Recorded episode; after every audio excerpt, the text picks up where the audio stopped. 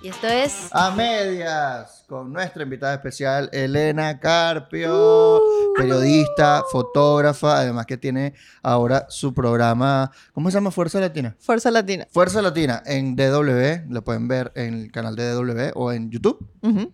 Gracias por estar aquí, Elena. Gracias por invitación. happy. Estamos, Estamos felices porque ya, los pat- ya le hablamos a los patroncitos de esto, pero tenemos tanto tiempo hablando del episodio del arco minero. Pero Queremos tanto hablar del tiempo. arco minero, ¿qué está pasando? Por supuesto, no el arco minero, esto es una franela que me regaló. Se viene un uniforme. Sí, El uniforme del programa.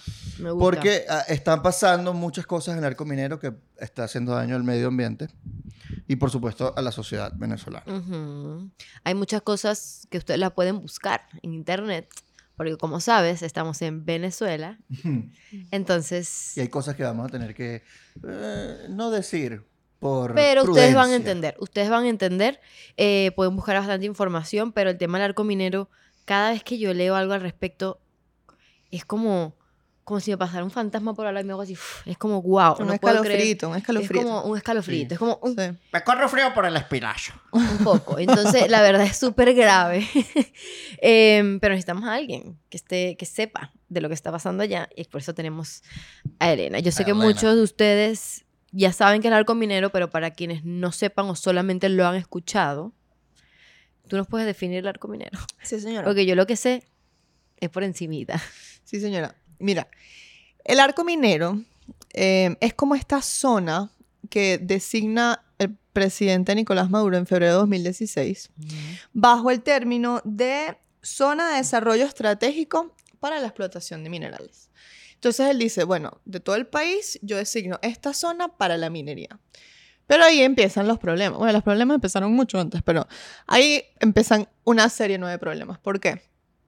Porque ese territorio son 111 mil kilómetros cuadrados. O sea, Yo sé que- es, eh, un- el 10% del territorio nacional. El 12% del territorio 12. nacional. Para darles una idea, para darles una idea, hice un cálculo para entender esta cifra, ¿no? Porque suena bien grande. El arco minero actualmente mide el equivalente a, si agarramos todo el territorio de Anzuategui, todo, desde Puerto de la Cruz, Anaco, al Orinoco, y se lo sumamos a todo el estado de Monagas.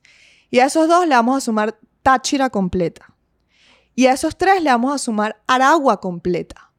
Y a ese grupo de cuatro estados completos le vamos a sumar Falcón. Wow. Todo eso es la extensión del arco minero del Orinoco. ¿Y dónde está ubicado? Está ubicado en la cuenca del río Orinoco y comprende tres estados. Bolívar es donde está la gran parte del arco minero, Amazonas y del Tamacuro, que son los tres estados amazónicos. Imagínense, otro dato interesante para entender la magnitud es que si ustedes ven un mapa de Venezuela, la parte alta se ve como marroncita o colores claritos y la parte baja se ve como un bosque denso, verde. ¿Por qué? Porque Venezuela es un país amazónico. La Amazonía, este bosque tropical más grande y más importante del mundo, abarca nueve países. Ah, es, es el bosque tropical más importante del planeta, Ujú. del planeta entero. Y es la cuenca de un gran río que es el segundo río más largo del mundo, que es el Amazonas. Ujú. Entonces, nueve países, Venezuela solo tiene el 5% de la Amazonía. Solo el 5%. Parece poco. Ujú. Realmente es todo el sur de nuestro Y país. el resto está en Brasil. El resto está en Brasil, Guyana, Bolivia, Surinam. Perú, Guyana Francesa, Surinam, Guyana y Colombia. Mm. Entonces son esos nueve. Pero entonces, 5% es venezolano. Y de ese 5%, 24% es el arco minero. ¿Qué? Un cuarto, un cuarto de nuestra, nuestra Amazonía, Amazonía. es arco minero. O sea, que está destruido, pues. Y lo más increíble, yo no sé si puedo decir groserías aquí, porque yo quería Sí, decir lo más arrecho. ok. Claro, claro. Lo más arrecho es que cuando designan ese arco minero, lo superponen con varios parques nacionales y monumentos naturales. Áreas que ya estaban protegidas. O sea, y le supo culo, pues. Le subo a culo.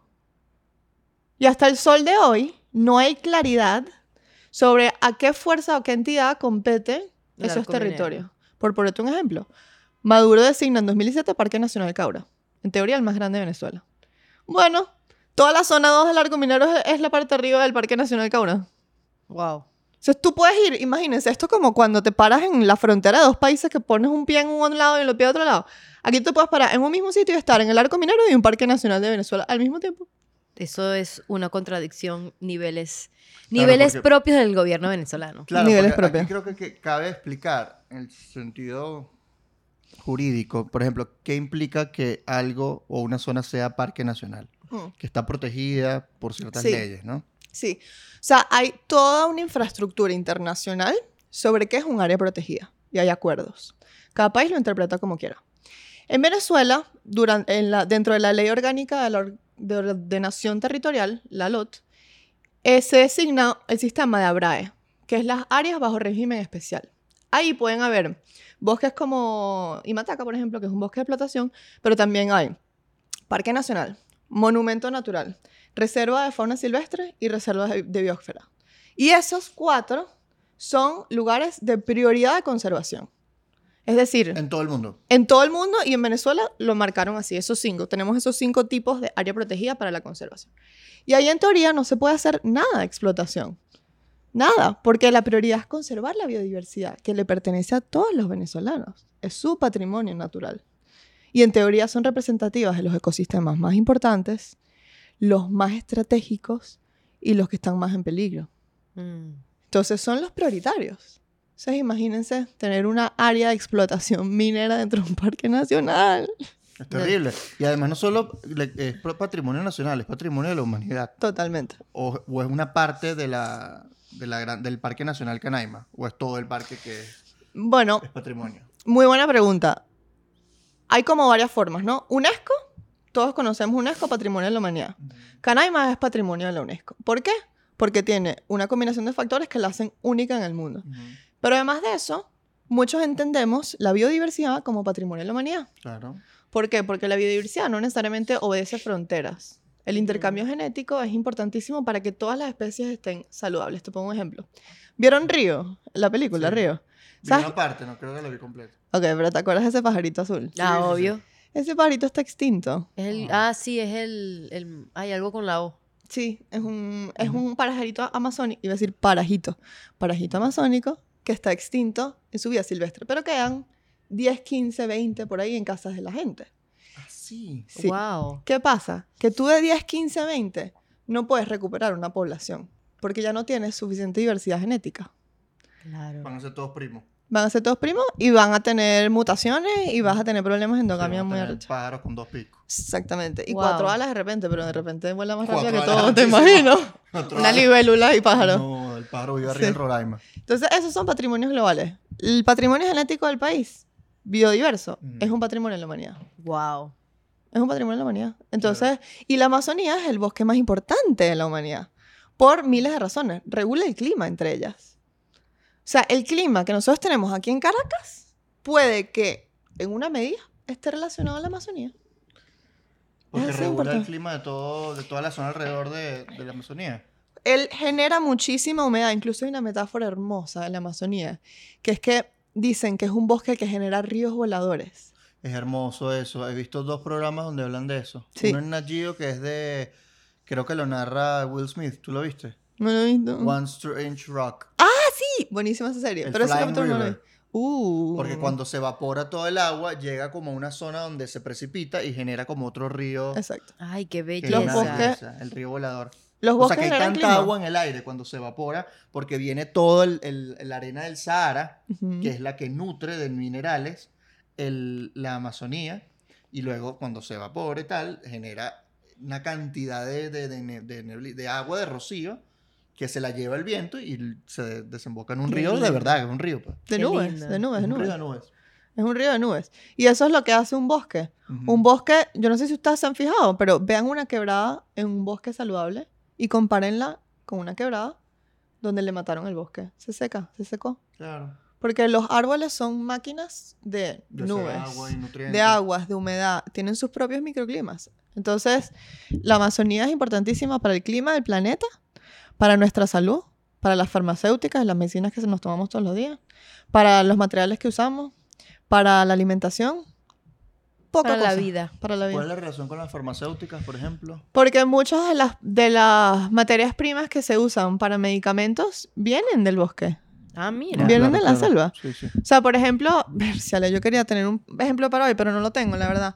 Muchos analgésicos, por ejemplo, vienen de plantas Ah, el amazónicas. ibuprofeno. Puede ser el ibuprofeno, no lo No, sé. el acetaminofén. ¿Tú te acuerdas que la- una señora que decía que sembremos acetaminofén? Ah, sí puede ser. En la ah, sí, época de claro. 2018. ¿Verdad? Que sembremos Y acetaminofén en la moringa y- casa. sí, verdad. moringa y vaina. Yo Bueno, acabo de ver muchas una esas serie que se llama plantas- Painkiller y me, me pongo farmacéuticas y ando y que... Sí. Está en Netflix, ¿no?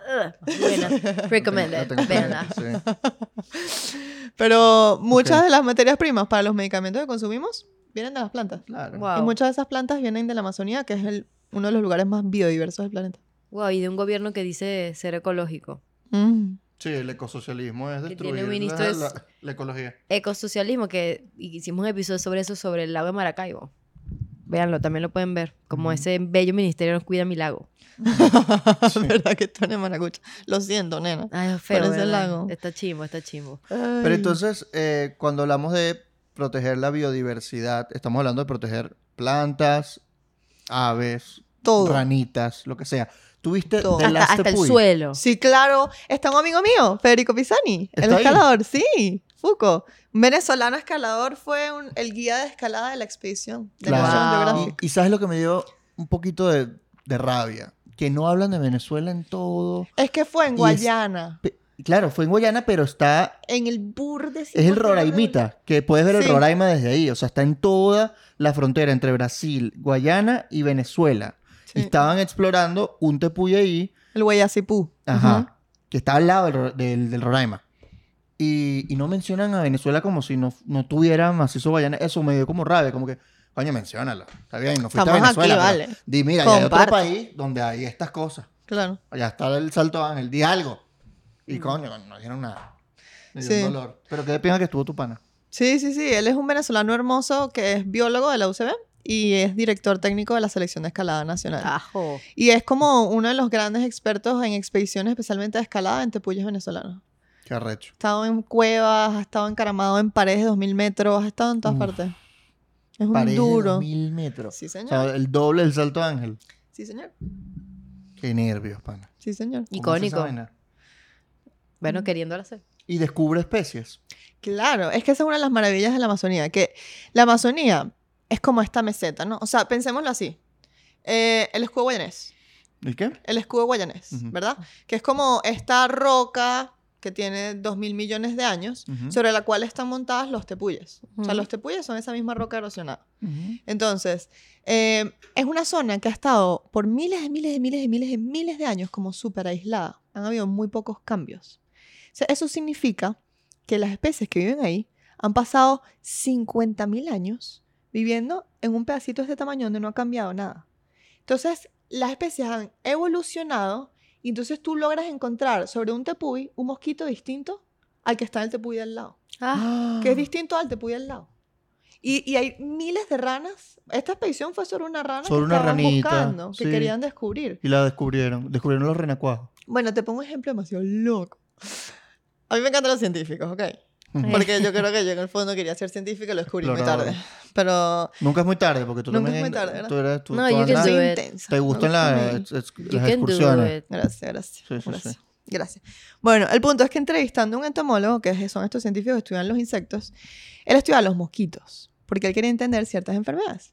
Y ciertas enfermedades existen en ciertos lugares porque están los mosquitos que las Ujú. transmiten. Ujú. Entonces, él se va en una expedición al Ollantaypuy. Y su método de recolección de mosquitos era abrir la puerta de la carpa, quitarse la camisa, prender las luces y esperar a que esa carpa se cundiera de mosquitos. Y después cerrar la puerta. Y atraparlos uno por uno. ¿Pueden creerlo? Primero eso, masoquismo. Claro, porque le Pero pican. eso, eso es Claro, pasión. Claro. Eso es pasión. Eso es pasión y compromiso. Pasión Eso y es no, compromiso. ¿Y si te, y si te enfermas? Y si te da una, una, puede ser. ¿Pero qué? ¿Un paludismo? ¿Una vaina de esa? Bueno, está difícil ahí, pero, pero sí, siempre existe el riesgo. Pero Uy, imagínate, no. el pana en esa movida descubrió una especie nueva. Ajo. Wow. Anopheles auyantepuyensis. Wow. Qué arrecho. O sea, imagínate el nivel de biodiversidad que hay en nuestros tepuyes y nuestra Amazonía. Y eso fue aquí, en el estado Bolívar. Pues. Eso fue en el Estado Bolívar.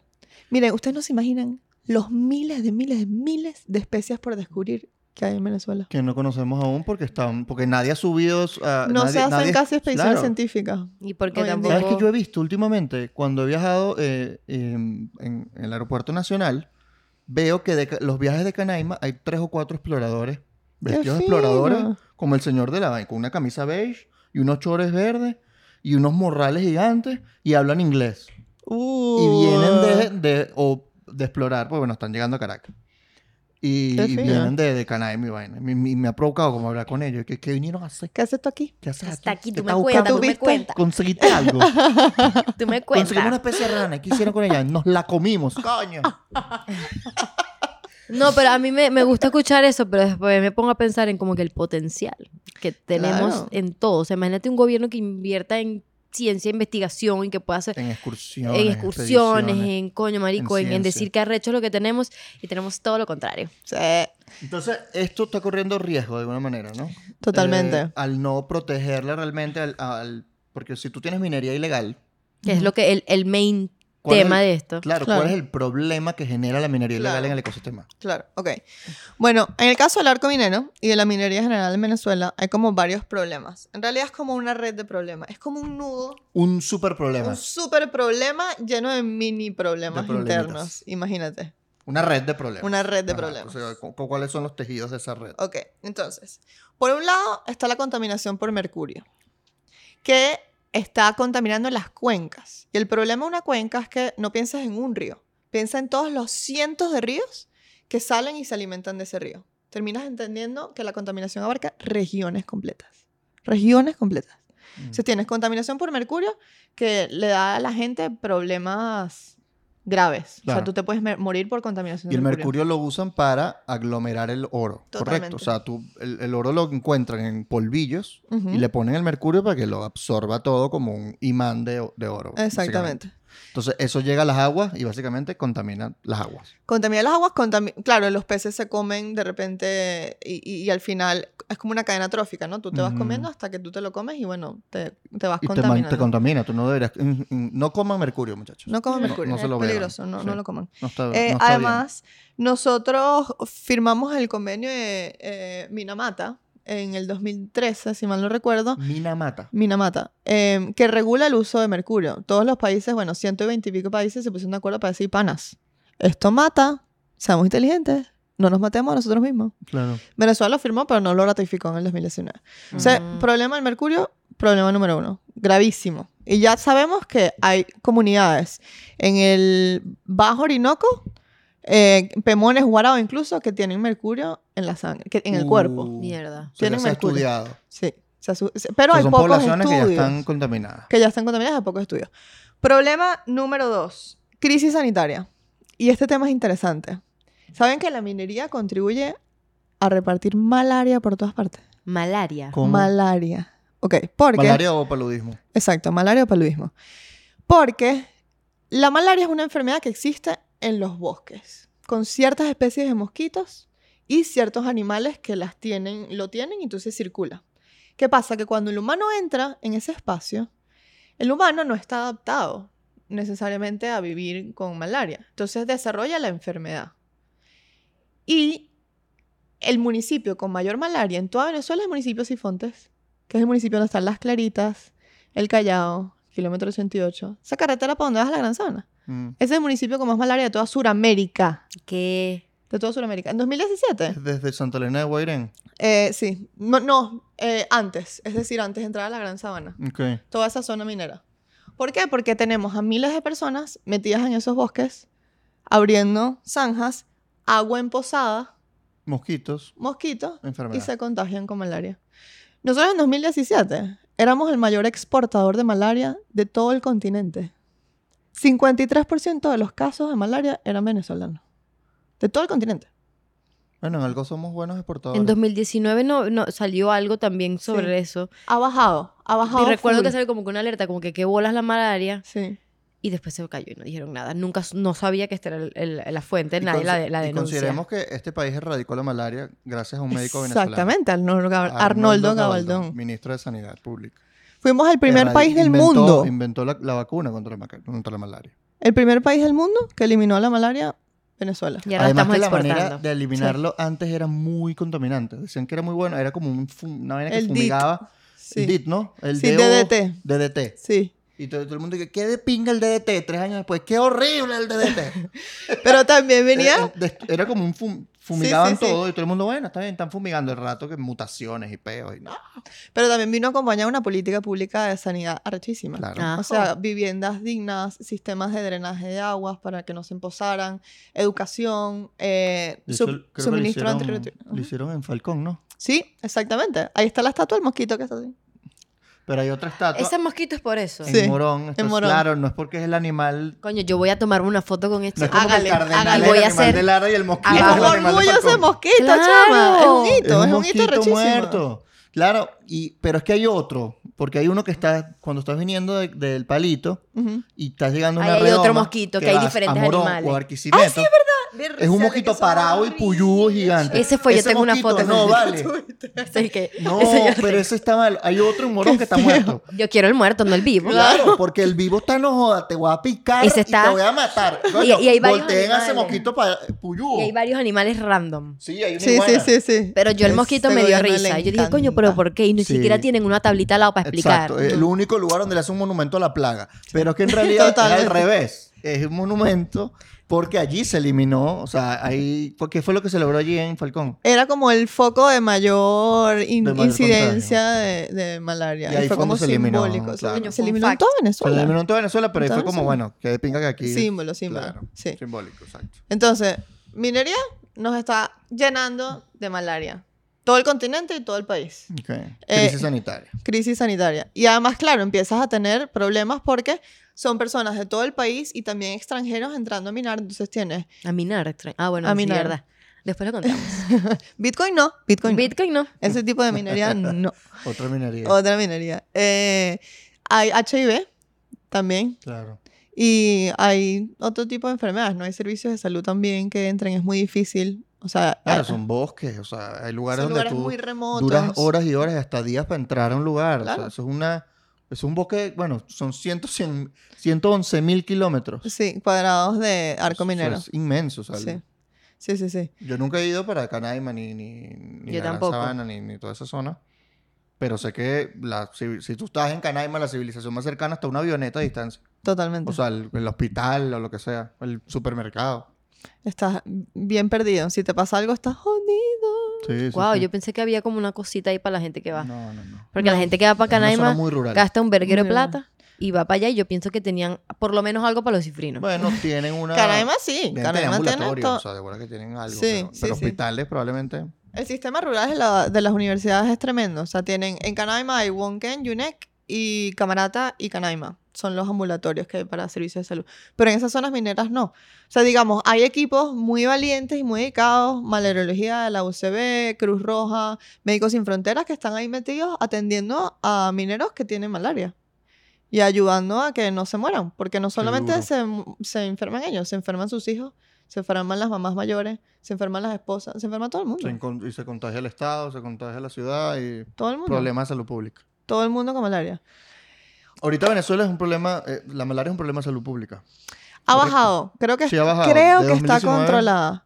Sí, creo que está mucho más abajo porque hay como un esfuerzo que también está metido el gobierno ahí ayudando. Está todo el mundo metido para bajar la crisis, pero no sabría decirte qué cifras, porque no se publican cifras desde Sí, 2016. el, el, boli- el boletín No, y no lo van a hacer. Y si el gobierno se metió es porque dijo, no coño, existe. capaz esto se nos sale de las manos, mejor hacer algo. Sí, Porque ajá. ellos fueron los, los que catalizaron eso. No, no, y además tener una epidemia en tu país no es buena idea. It's Nunca. not a good idea, no. Y qué Eh. vergüenza, qué vergüenza que en Argentina haya una persona con malaria por culpa tuya. Ujú. Y qué vergüenza que siendo el país que inventó la cura. Exacto. Exacto, eso da pena. Es que, wow, de verdad nos retrocedimos tanto. ¿Cuál es el otro mini problema? Ok, otro mini problema. sí, exacto. Mini del, del macro, ¿no? O sea, Exacto. porque son problemones. Eh, temas de soberanía, porque hay grupos armados de otros países. Claro. O sea, tenemos, sabemos, sabemos que hay presencia de la FARC, de las Fuerzas Armadas Revolucionarias Colombianas, que ya están en desmantelamiento, pero están.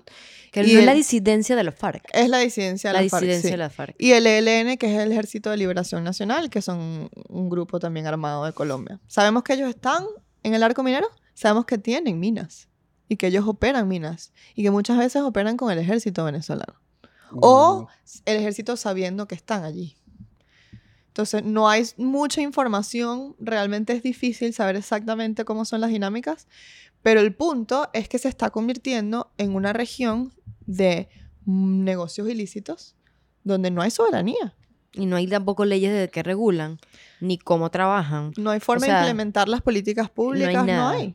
Que Territorio a la deriva. yo estaba leyendo era que era co- era como un estado dentro de otro estado, porque ahí el gobierno nacional no tiene nada que decir. O sea, puede imponer ciertas cosas, pero ya la autoridad o prácticamente está diciendo esta parte del territorio venezolano no la controla el Estado venezolano.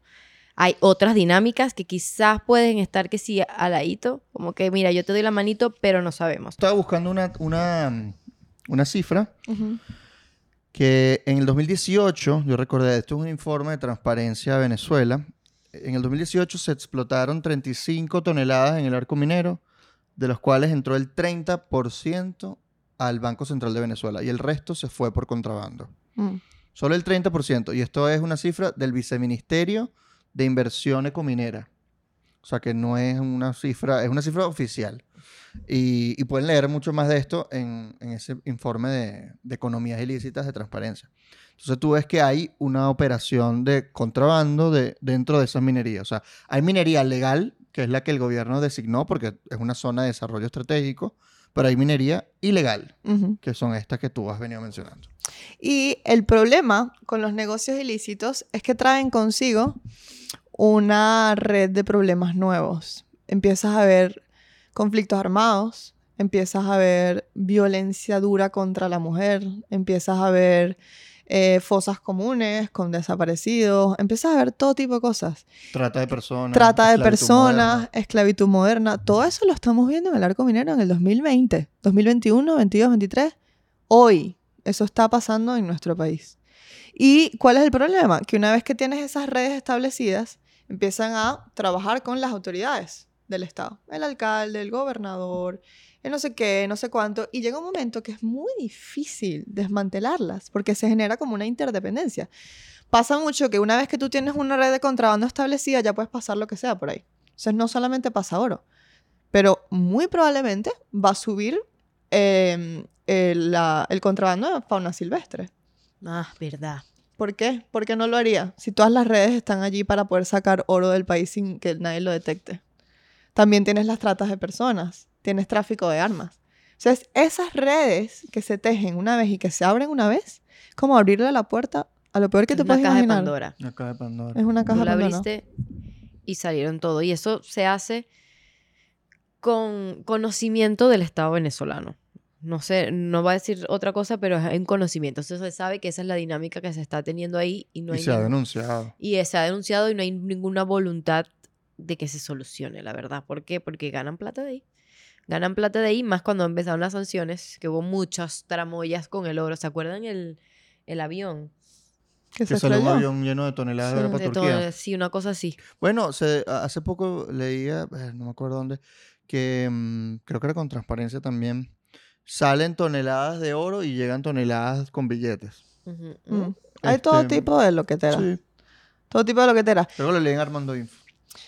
Una, un gráfico que es interesante ver siempre es el precio del oro y la minería. Porque van de la mano. Están correlacionados causalmente El precio del oro en el mundo, tipo En- el, en el pre- mundo. mercado legal. en el mundo. Wow, claro. Porque, ¿qué pasa? ¿Y por qué hay un repunte tan fuerte de la minería, no solo el arco minero, sino minería ilegal? Crisis económica. La gente, viéndose en, su- en la crisis económica que no podían comer, buscan oportunidades y resulta que el precio del oro había subido también. Entonces, se te hace rentable como individuo bajar, trabajar dos, tres meses allá y después vivir el resto del año en tu casa. En tu Claro. casa, en Puerto Ordaz o por ahí. De hecho, yo recuerdo, yo fui a Puerto Ordaz en 2021 y recuerdo que alguien me dijo, no, mi primo se fue a una mina. Tiene allá trabajando dos meses, vendió eh, la casa y tal, se fue a, a- se compró algo, un carro, una vaina, se fue peta y vuelve y coño, hace burro de plata. Estoy pensando irme por una mina, me dijo el- Sí, la es como... Así mismo. eh, O y sea, como también algo que la normal. gente, que la gente eh, paga, bueno, no sé si ya lo están, lo están haciendo, pero hubo ese cuento en 2019, 18 o 20, que pa- pagaban con pepitas de oro.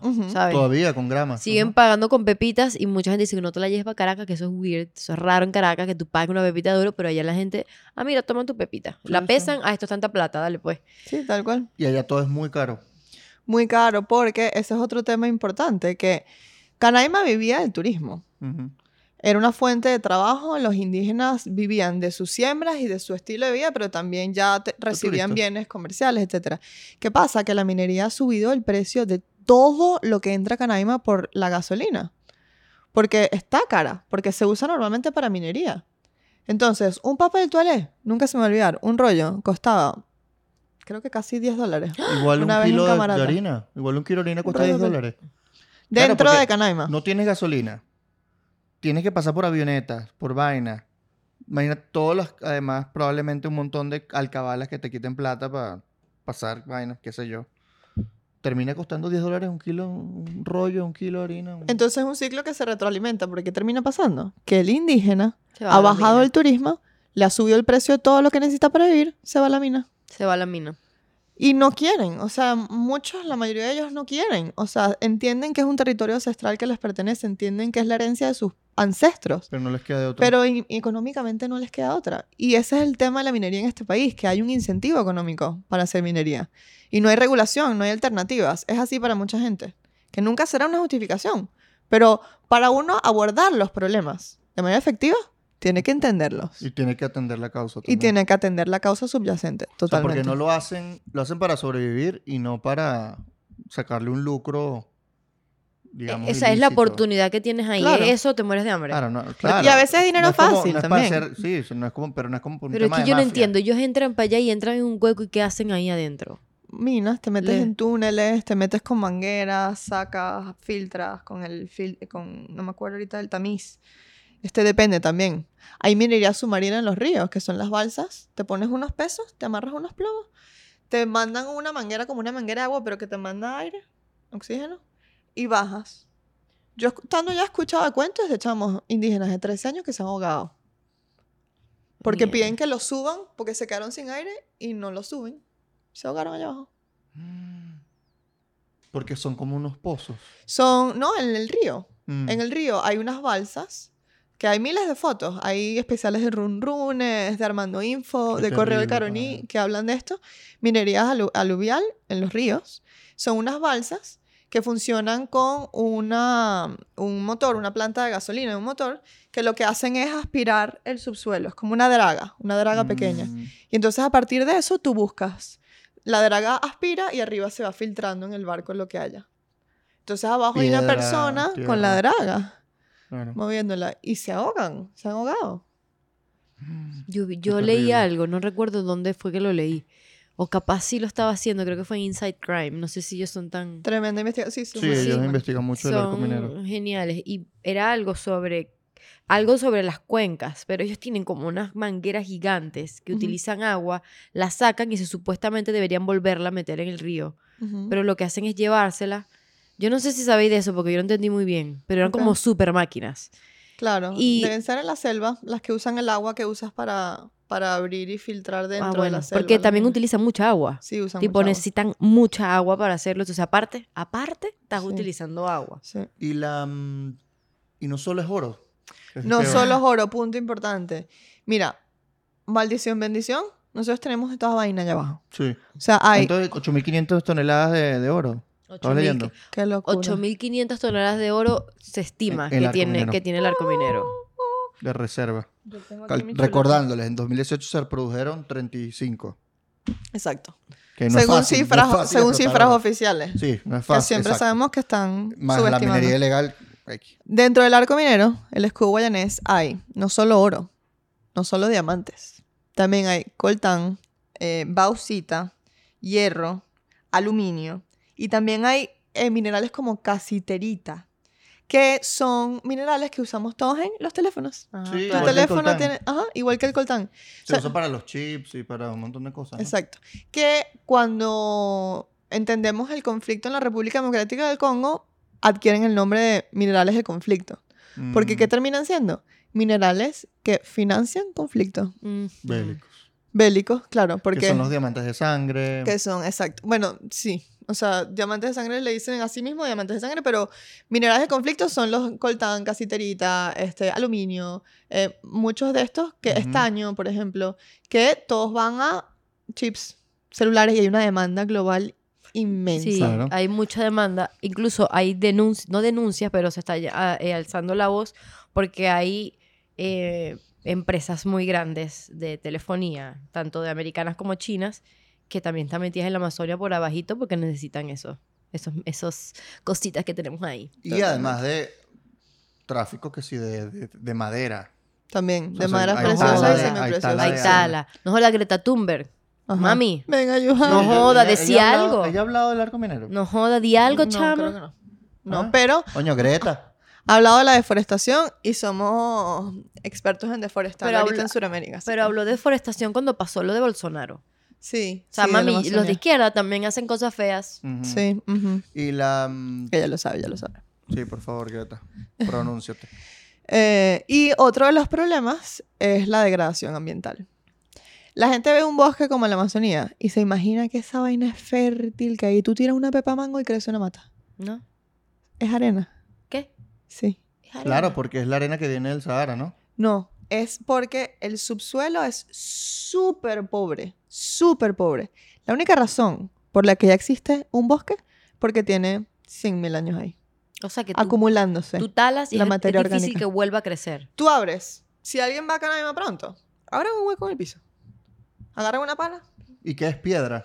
No, es una capa orgánica así, negra, porque al final la tierra negra, ¿qué es? Es materia orgánica, es decir, son eh, las ramas que se caen, se descomponen con los hongos que se van muriendo, con eh, los troncos, con los... Todo eso es lo que te forma la capa de soil, que es la capa sobre la que uno ve como mucha fertilidad. La tierra fértil. sí. Exacto. Debajo de eso, en la Amazonía, hay arena. Es decir, tú ves una mina, que es tierra roja, tierra blanca. ¿Para que ahí vuelva a crecer algo? Necesitamos mil años. Claro. O sea que lo están haciendo un hueco en el país donde hay especies y donde van a volver a crecer más están, nada. Están trasquilando el bosque. Está O sea, es como que tú lo ves desde arriba. De hecho, ves las minas blancas allí. ¿Ves? Sí, ves es un- blanco. un- es ves verde y un hueco blanco. De es hecho, arena. parte de- del trabajo que han hecho en SOS Orinoco, en Runrunes. eh, tú también has hecho algo de mapeo de, de, Sí. los- de- de eso. Cuéntanos Sí. más de eso, de cómo ubicas desde, el- desde Google Earth donde hay minas en, en el arco. ¿Se ven? en Sí. Google Earth. Sí, sí, sí. Bueno, Búsquenlo. yo hice un trabajo sobre incendios en Venezuela, porque me di cuenta que había mucho humo, se está quemando mucha mierda y nadie sa- se está quemando muchas cosas. Tú puedes decir mierda. Yo digo esa palabra. Y, y nadie- no había datas. Entonces yo me, me en- encontré una base de datos de la NASA que tenía incendios de hace 20 años. Los mapeamos sobre toda la superficie y vimos cuáles estaban dentro de parques nacionales y áreas protegidas. Y entonces, ¿cuál es el tema del fuego? Que el fuego es un fenómeno humano. En los Mm. trópicos, la causa de fuego que tú veas es el humano. Siempre en Venezuela.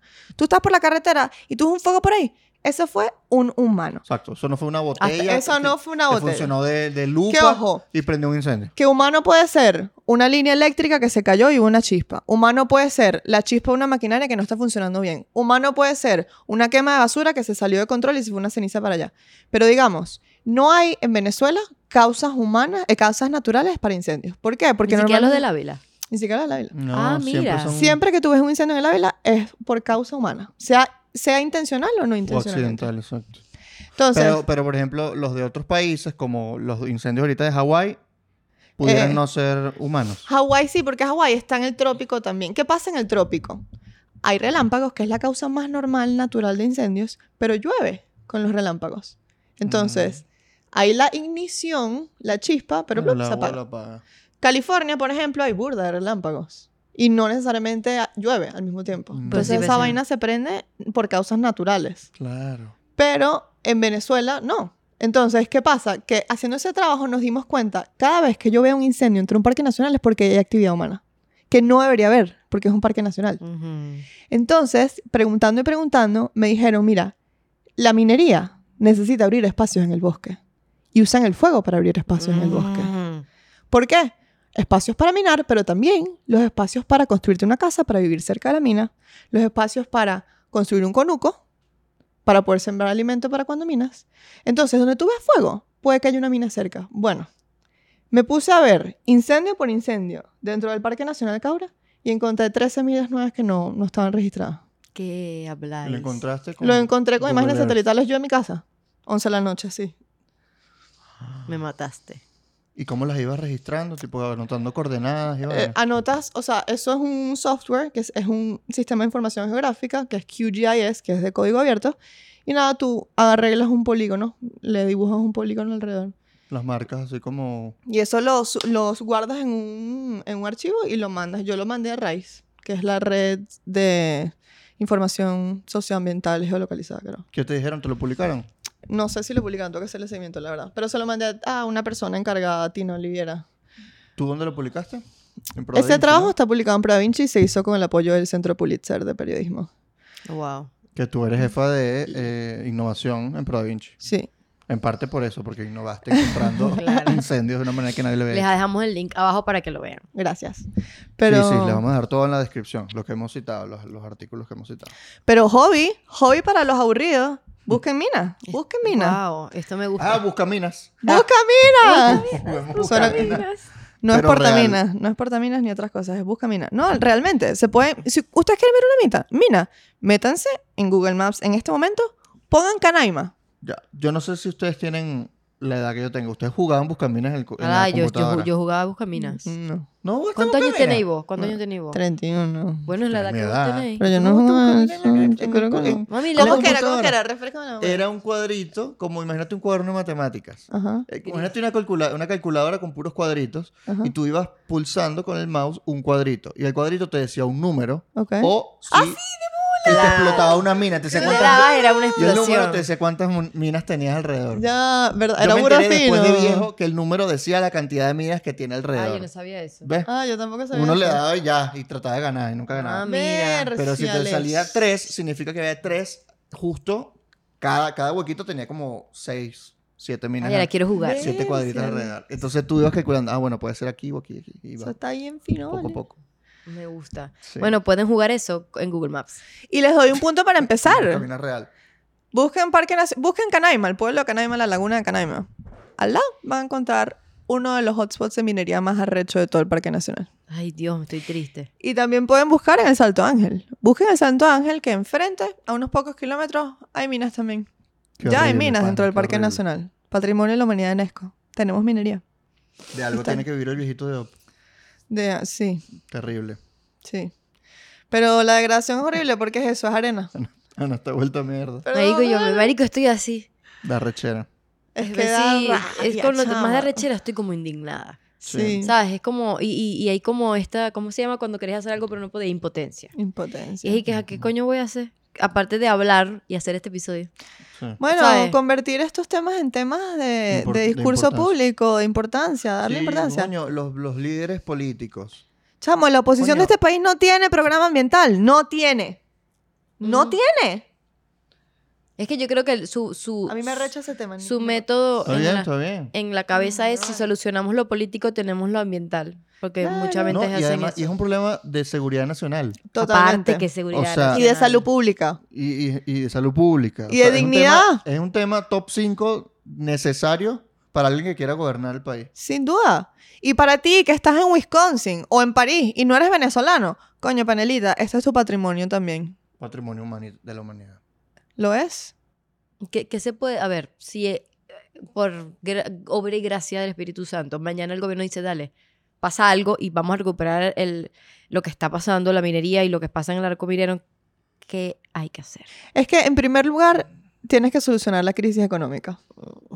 Porque si sigue existiendo, la gente va a seguir yendo a minar. O sea, hay minería en Venezuela desde hace más de 100 Claro, años. Eliminar el incentivo, pues. Eliminar el incentivo. Luego necesitas una política de seguridad para combatir crimen organizado. Obvio. Eh, necesitas una política ambiental para ayudar a esos espacios a regenerarse. O sea, necesitas muchas políticas públicas porque tienen que ser espacios regenerantes, tienen que ser las personas que están alrededor. O sea, ya hay un ecosistema ahí. ¿sí? Un sistema de justicia bueno que Un sistema luche contra la justicia, corrupción. total, porque separación de poderes, porque hay Claro. mucha gente involucrada. Sí, Entre totalmente. esas personas del poder. O sea, todo pasa por preso, democracia.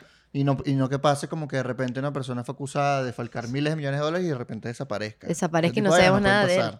Pero por encima de todo, necesitamos poder imaginarnos un país distinto. Que sea un país que no esté dependiendo de la extracción de minerales. ¿Por qué tenemos que seguir replanteándonos un país petrolero? ¿Por qué no podemos soñar en un país mejor? Si ya sabemos que el petróleo nos está matando a todos. Con una economía no extractivista. Con una economía diversificada, que la hace más robusta, más equitativa, más estable. Donde todo el mundo va a poder tener más acceso a oportunidades, vidas más dignas, calidad de vida. ¿Por qué no soñar en un país así? Soñar en un país libre del arco minero es soñar en un país así. En un país que no piense en extraer, que piense en producir valor a partir de su capital humano. Porque la gente dice, Venezuela es el mejor país del mundo, pero tenemos el Salto Ángel. ¿Pero qué le estamos haciendo al Salto Ángel? Minería. Entonces el Salto Ángel no es nuestro símbolo. Nuestros símbolos tienen que ser más profundos de eso. Nuestros símbolos que estamos haciendo los venezolanos con nuestro patrimonio que nos tocó. Cuidarlo. O lo estamos volviendo mierda. Porque ahorita lo estamos volviendo mierda. Va a sacar un clip de eso. Sí. eso este es el clip estrella que va a sacar en, en el Instagram. Pero me gustó eso porque yo creo que estamos muy acostumbrados a esa visión de país, de que o tienes que, que el oro nos hizo lo que somos o el oro nos está matando, pero al final es eso, o sea, es como tú como venezolano eres más de lo que la tierra es, ¿sabes? Y tienes que cuidarla y ver qué puedes hacer tú más allá porque es patrimonio de nosotros.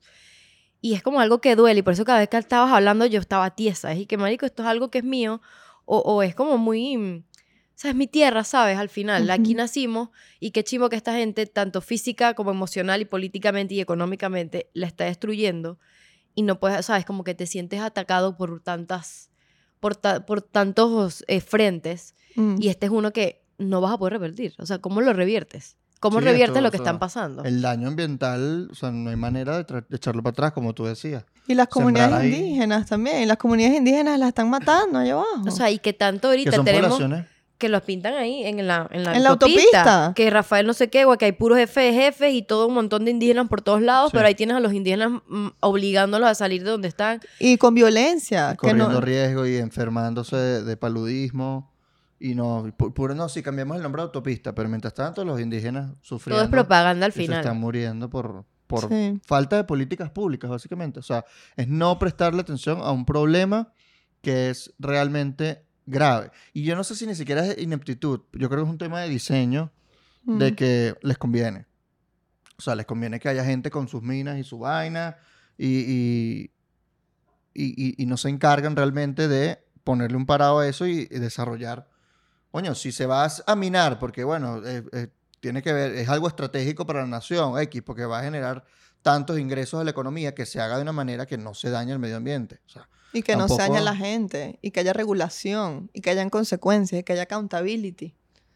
Minería hay en muchos países del mundo. claro. Si a mí me preguntas que yo adoro la naturaleza, yo te diría, marico, no minimos nada. Pero sé que no es real. Sé que necesitamos minar para extraer minerales que nos permiten tener la vida moderna que tenemos. Claro. Pero coño, Sí, con cuidado. O sea, no, no, no hay necesidad de dañar el planeta, porque al final dañar el planeta es, Dañar- matar a la gallina. Que tenemos a un montón de gente diciendo que, ¿sabes? Como que todo lo que tiene que ver con cambio climático o, lo que, o, o el papel del ser humano en, en bueno, el cambio climático y en la degradación de, de la Tierra en general es mentira.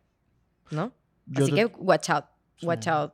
Yo te porque- tenía una última pregunta dígalo, bebé. sobre cómo se legaliza ese oro. Porque el oro que sale por contrabando, tengo entendido que llega a Dominicana y le ponen sello de Dominicana y de ahí sale para el mundo como legal. Es como que el lavado de oro, ¿no?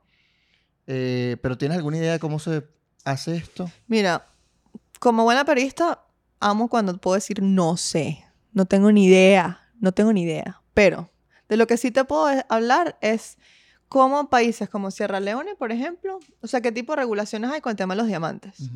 Y es que a nivel mundial, un grupo de, especialmente de mercados donde se generaba la demanda, generaron una certificación que se la pones a los diamantes que puedes trazar desde su origen. Y esos diamantes, en teoría, tienen un valor superior, porque son diamantes libres de conflicto, libres de sangre. Mm. Claro. Entonces, no sé cómo funciona eso con el oro, pero requiere que todos nos pongamos de acuerdo para valorar el oro de sangre o el oro que viene sin sangre. El oro legal. El oro legal. Dos cifras que me faltaba mencionar sobre la Amazonía y lo que le estamos haciendo. Es que aunque Venezuela tiene el 5% de toda la Amazonía, que está en nueve países, tenemos el 32% de todos los puntos de minería ilegal. No. En toda la Amazonía. Piensen en Brasil, piensen en. Ecuador, Brasil es, en like, a Perú. Colombia. Tenemos un tercio de la minería ilegal de toda la Amazonía está en Venezuela. Bueno, me- por lo menos no somos los únicos. No somos lo único. Y el otro es que El otro está en Brasil y tal. en Brasil, Brasil es el mayor y creo que estamos en segundo lugar o tercer lugar. Mira, Brasil está por ahí. Sí, Mm. chamo. Porque Qué Brasil mal. tiene gran parte de la, de la Amazonía. Claro. Y Brasil es inmenso. o sea, Imagínate. encon- Inmenso. encontrar a alguien en Brasil. Chamo, ¿te imaginas? Mete a alguien en el bosque. No joda. De bola que hay minería. Nadie me va a encontrar. Es verdad, marico. Es verdad, marico. Tal cual. Y, ajá, y la última es que entre 2000 y 2018, según un estudio de Provita, analizando imágenes satelitales, sensores remotos, hemos perdido 2.800 kilómetros cuadrados de bosque, el equivalente a 2.7 veces Nueva Esparta, De bosque. de O bosque sea, amazónico. Dos veces toda la isla de Margarita. Sí, 2.7, o sea, casi tres veces, Casi tres veces. tres veces Margarita. Margarita, perdido, pegada a Margarita, bosque pegada a Margarita. perdido, perdido. O sea, eso es De que no va a volver a, a nacer. deforestado, que se tardará años, Tierra años, infértil, años. tierra que no tiene ya minería, nada. Su tierra. Depende, a lo mejor está totalmente ya o a lo mejor no, pero es bosque primario, es decir, bosque prístino que tenía miles de años ahí, ya no está, deforestado. Tres Pues- veces Margarita. Qué cantidad, pana, de, de, de- de- de daño. Por eso cada vez que yo termino de grabar el podcast, yo llego a mi casa así. Tony. Y yo, mierda, ya no quiero hablar más nada. La rechera. eh, It's a lot. Espero Y estar viva sí. para cuando lo juzguen por eso. sí, la verdad. Es que una de estas cosas que. Es un tren. No sé, pues una gandola. Es loco más tren. Pero aquí no hay tren. Una de las cosas que, que no ven las personas responsables de esto, que no hacen nada, deciden no hacer nada o hacen caso omiso por complicidad, es que esto les va a tomar demasiado, o sea, les va a tener demasiadas consecuencias graves para ellos. I don't think they think yo that. creo que ellos no piensan eso, obviamente, porque están, esta es su hacienda, están comportando como si Imagínate, no, mira, y me llegaron ahí unos milloncitos ahí de la mina. Claro, pero en el futuro, cuando eso sea un daño irreparable, va a traer consecuencias. Diciendo que van a estar muertos y todo el mundo, ¿qué bolas vieron? ¿Se acuerdan cuando hicieron esto? O capaz, no sé. Ojalá sea en menos años. Yo, yo lo que siento es que esto le compete no solo a los venezolanos, sino al mundo. Al mundo, marico. Porque el macizo guayanés es, bueno... Ey, es que hay tantas organizaciones, es que esto me, me lo dijo, no sé quién me lo dijo, pero fue una persona de esas que, que, que piensa que el, que, que el cambio climático medio no existe. Pero dice, ajá, pero entonces todas esas Sí, organizaciones, que no- que sí, Greenpeace y no sé qué, ¿por qué no dicen nada? Porque no están diciendo nada de ahí. Entonces, o es mentira lo que tú estás diciendo, o estas organizaciones no sirven por una mierda y, y son de mentira. Y es que, Lo que pasa es que el arco minero no lo vas a encontrar con el título de arco minero en un reporte de Greenpeace. No. Pero sí vas a encontrar que la deforestación en Venezuela ha aumentado muchísimo Mm. en los últimos años y estamos en el top de la Amazonía. Eso sí lo vas a encontrar. Mm, Porque pa- para un gringo, ¿qué está pasando en la Amazonía? Están tumbando los árboles para hacer algo. claro. Están tumbando el espacio, están barriéndose el bosque para hacer algo. O sea, Eso es lo que vas a encontrar en los reportes. Entonces sí lo dice. Claro que lo Ajá. dice. ah, mira, ¿viste? Este es un check de Y tus algo, esto es, un, esto es un fun fact que yo les quiero compartir. O sea, que es divertido. Sí, es divertido. ¿Saben, saben que uno habla de que el- la Amazonía es el pulmón natural del mundo? Vas a hacer un chiste, ¿verdad? No. Quiero decir, no, no. En realidad no es el pulmón porque nos da aire al planeta. O sea, no es, la can- no es que da la mayor cantidad de oxígeno. Porque la mayor cantidad de oxígeno la dan los océanos. Ay, ¿qué hace, el- ¿y qué Las hace? dan las microalgas.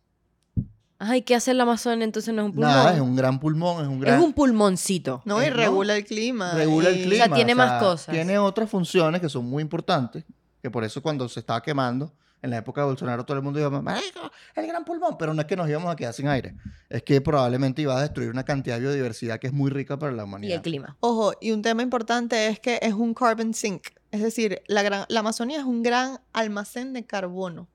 Todo lo que está en la Amazonía, los árboles, los troncos, el subsuelo, todo es carbono. Claro. Entonces, si tú eliminas la Amazonía viviente que está filtrando, que está produciendo oxígeno, se convierte en un carbon sink. Carbon emitter. O sea, va a emitir Carbón. carbono. No joda. Hoy en Por lo tanto, se convierte en un problema también de, de Inviertes la función. Claro. O sea, en vez de absorber dióxido de carbono y emitir oxígeno, emite dióxido de carbono. Y, y, aumen- y empeora el tema del Cambio climático. efecto invernadero. Sí. O sea, si jodes la Amazonía, empeoras el, el calentamiento global. Sin duda. Mientras países desarrollados crean bosques y siembran bosques porque se están dando cuenta que limitar las emisiones no es suficiente, que encontrar formas de regresarlas a la Tierra, que además bosques, nosotros tenemos bosques viejos, bosques milenarios, que son mucho más efectivos almacenando carbono que un bosque recién sembrado. Ujú. Mucho más efectivos, claro. Cualquiera Por la que- dinámica del bosque, por el tamaño del tronco, porque un, un árbol realmente, para ser un árbol, que los que te encuentras en la Amazonía se puede tardar 100 años Creciendo, claro. creciendo. Entonces, esa es una de las grandes funciones de la Amazonía, que la hace indispensable para la lucha y el futuro de la humanidad por cambio climático. Es almacenar todo ese carbono o emitirlo. Mm. Entonces, ahorita el último año con la temporada de incendios, hay lugares en la Amazonía que ya se pasaron el switch, que ya están emitiendo más dióxido de carbono del que están observando. Uh, Y el, como todo ecosistema en el mundo, tiene riesgo de colapso. Cuando empieza a degradarse, degradarse, degradarse, degradarse, cambia la humedad, cambia la temperatura, cierta especie de repente invasora abarca más espacio por esas condiciones nuevas, llega un momento que colapsan. O sea, mi generación quizás puede ver a la Amazonía desaparecer como la conocemos, mm. si no la cuidamos. tipo así una gran Eso es lo que estaba pensando. de Parches. leña. Parches así como de, de mini Huecos, bosque, no sí, sé. Una cabeza no sé. trasquilada por un bebé de dos años. Es así de grave, es así de grave. Claro, Una o sea, esa imagen, pues, es que yo me imagino las cosas en imágenes. Cuando dice tranquila, como- Sí, tranquila. Pero co- we, we are laughing, pero no la risa. Porque yo estaba pensando mientras hablaba y Es yo, marico, y si cuando esté vie- cuando tenga, no sé, 50 años ya la historia del Amazonas es distinta y voy a ver cosas chimbas y no es como lo que todo el tiempo me han contado, sino que ya la, la jodimos. La jodimos, no hay vuelta atrás. Yo crecí en el estado Monaga, en una Sí. finca, ¿sí? Por Mm. eso amo tanto el Esas monte. capas tuyas. Claro. La guara. Mis amigos más cercanos eran los monitos, literalmente. Sí. ¿En serio? Hoy en día tengo amigos humanos, señores, no se preocupen. Muchos. Eh, pero yo vivía muy cerca de los Varados y, y estaba a una hora del Orinoco. Ay, qué icónico. O sea, O sea, tú conoces el Orinoco. conozco el Orinoco, Te conozco. bañaste allí de Me bañé en el niña. Orinoco, sé dónde se encuentra con el Caroní. Ah, Eh, esa, esa mezcla que es muy linda, que es como negra con marrón. Como café con Coca-Cola. Sí, que se mezclan. Frappuccino ahí con. Y con- lo arrecho es que no es que se mezclan y generan otros colores, que están, son, Sí. son porque son, tienen densidades distintas. Densidades distintas, temperaturas distintas. Ay, y arrastran distintas Sedimentos. cosas, Sí, distintos sedimentos. sí. ¿Tú no has Ay, visto esa foto? Claro. Es arrechísima. Sí, muy arrecho. Yo creo que yo a veces no quiero eh, ver Venezuela porque siento que me va a dar como mucho más dolor de lo normal. Viajar dentro del país. Entiendo, pero ¿dónde está la clave de todo? ¿Y por qué es importante hacer un capítulo de arco minero? Porque nadie protege lo que no conoce. Claro. Y nadie ama lo que no conoce. Cuando uno va a Canaima, por ejemplo, el peor es que es carísimo para cualquier persona ir a Canaima. Pero si tú vas y los, los mismos pueblos indígenas te explican el valor de su tierra, te explican su cultura, y que es milenaria además, y el valor y el nombre que tienen las especies animales, las plantas, los- las montañas, los tepuyes, tú dices, coño, esto hay que, a esto hay que preservarlo. Esto, esto, Totalmente. Porque cargas de significado algo que to- para ti no tiene significado. hacemos más un que llamado. sencillamente ser de Venezuela o ser el Estado Bolívar. O sea, eso es mucho más que Mucho más. que eso. O sea, esto es básicamente el, el- la prehistoria del planeta está allí. Sí. Desde antes que existieran humanos existía el macizo guayanés. Bueno, existía el planeta entero, planeta Tierra entero, pero ese, ese lugar así como está, tiene, o sea, es el lugar más antiguo de la Tierra, ¿no? De los más, son dos billones de años. O sea, Mierda. dos mil millones. Tienen los espa- esos tepuyes ahí. Wow. Bueno, hacemos un No se han llamado. caído. Capaz cual- eran más altos antes, no se sabe. No se sabe. y no se sabe cómo se formaron, porque son unas, unas estructuras muy raras que no existen en otros Me estoy lados. acordando de la gente que fue a una fiesta allá arriba. Sí. Sí. El. Kusari. Ojo, Horrible. ocurre mucho. Ah, sí, es- esa es- fue Lo la que pasa es que no sale. Ah, Sí. Son más... Hoy en día, con esta nueva dinámica de país, hay mucha gente que siente que esos lugares son propiedad privada de ellos porque están por encima de la ley. Claro. Entonces, y llegan en su helicóptero. se van en helicóptero de Tepú y hacen rumbas allá arriba y después se van. Oh my God. O sea, que Y yo- obviamente, pasa. y obviamente esa gente no dice, "Pues, cuidado con las ranitas. Marico, pero fun fact, ¿sabes que hay más de 100 tepuyes en Venezuela? ah, sí. En serio, yo no conocía Yo en mi cabeza hay que cuatro. Hay más de 100 tepuyes, señores. Marico, Sí. somos increíbles. El Salto Ángel. que Puy. Es un ángel aullante puy. El salto ángel está es en un tepuy. con cascada de agua. ¿Cómo? Es un tepuy con cascada de agua. Es que todos los tepuyas tienen caídas de agua. Todos. Todos. Pero ese es un tepuy Todos. súper grande. Porque, imagínate El un Roraima queso. también. Imagínate un queso blanco, palmezulia. Ujú. Uf. El palmizulia, me encanta que lo Uf. mencionaste. No joda. Bueno, sabes que está lleno de huequitos por dentro. Ajá. El tepuy es igualito. El Claro. tepuy está lleno de cavernas subterráneas que tienen dos mil millones de años sin que nadie entre y muchas. O sea, Dios sabe Y que hay debe ahí. haber vainas. Hay de haber miles, hay miles de vainas. O sea, hay bacterias nuevas. O sea, hay, yo he escuchado gente que ha visto ríos morados subterráneos Wow. por X cantidad de bacterias que hay, no hay luz y entonces, etcétera. Se crea cierto polo- tipo de vida allá abajo. Pero son como unos quesos. Entonces, cuando llueve, ellos acumulan agua y la botan. Entonces, tú ves un tepuy después de la lluvia Y- y es una, es una meseta de cascada. Ay, qué belleza, qué qué belleza. Es como, claro. Todos los tepuyes tienen cascadas. Algunos Yo- tienen cientos de cascadas. Qué belleza. Claro, solo que la más alta es el Salto Es Ángel, el la que más se conoce. Exacto. Y además Más está todo el año, pues. Hay algunas que solo ocurren cuando llueve. Pero hay más de 100 tepuyes en Venezuela. ¿Cómo, cómo el Salto Ángel, y esto es como curiosidad, tiene su propia Agua. Es porque tienen sus, sus, como sus pocitos ahí arriba, ¿no? Como... Porque... Pero Roraima también tiene como sus termas. Sí, sí, sí, sí. Esto es una buena pregunta y la verdad me da un poco miedo contestarla porque no domino el tema del todo, pero sé que hay agua subterránea y que los tepuyes tienen manantiales. Entonces, ellos, al, al igual que son este queso poroso por donde sale el agua, también almacenan agua. Entonces, por ejemplo, el Aullantepui tiene el río Churún eh, que- y tiene varias cascadas que son permanentes de todo el año. El, el Querupaycupayvena, que es el Salto Ángel, ese es el nombre de Pemón, Querupaycupayvena. Hay es una uno de canción muy bonita de, de un cuatrista, Miguel Ciso, que ¿Sí? se llama Quere pa cupa y vena. Ahorita te la pongo. Ay, qué fino, qué fino. Búscala en YouTube. qué fino.